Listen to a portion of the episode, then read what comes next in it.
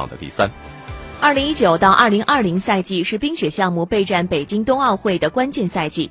国家体育总局局长苟仲文昨天在新赛季冰雪项目动员部署大会暨工作会议上说，中国冰雪军团要全面总结、恶补短板，狠抓落实，真正做到三硬、三实、三立。三硬就是体能要过硬，技术要过硬，心理要过硬。三十就是训练要实，比赛要实，作风要实。三力即科技助力、保障有力、同心协力。另外，苟仲文还要求把反兴奋剂工作作为政治任务来抓，确保十四冬和北京冬奥会干干净净。